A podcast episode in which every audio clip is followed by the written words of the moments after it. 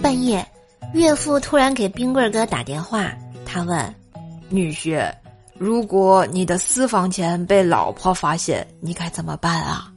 冰棍哥说：“爸，您的私房钱又被妈发现了，没事儿没事儿，您可以找人背锅，就说别人的钱放在你这儿了啊。”岳父说：“我已经说了，你妈明天就给你老婆打电话，自己多注意点啊。”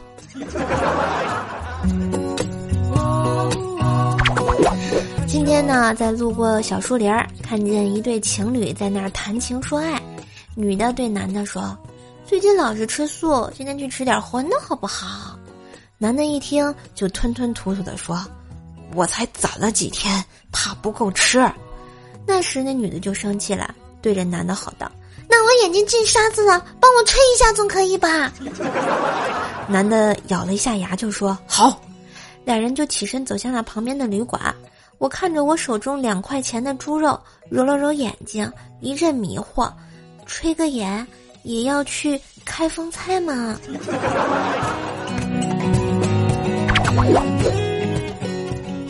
夏天来啦，到处一片蝉声。